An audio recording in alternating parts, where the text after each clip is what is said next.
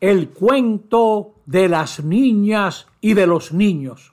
Susanita y Josecito estaban ayudando a sus padres a ir arreglando la casa para ponerla bonita ahora en los días antes de la Navidad. Y asimismo se disponían a preparar su corazón para recibir al niño Jesús. Y en eso Josecito le dijo, papá y mamá, Susanita y yo hemos preparado este poema. Y le leyó, queridos mamá y papá, vienen días de ajetreo y sería requete feo pasarlo sin felicidad. Para su tranquilidad, esta promesa le hacemos, que no nos pelearemos mientras sea Navidad. Y en eso la mamá le dijo, pues nosotros sabíamos que ustedes estaban preparando algo. Y entonces el papá le leyó este poema.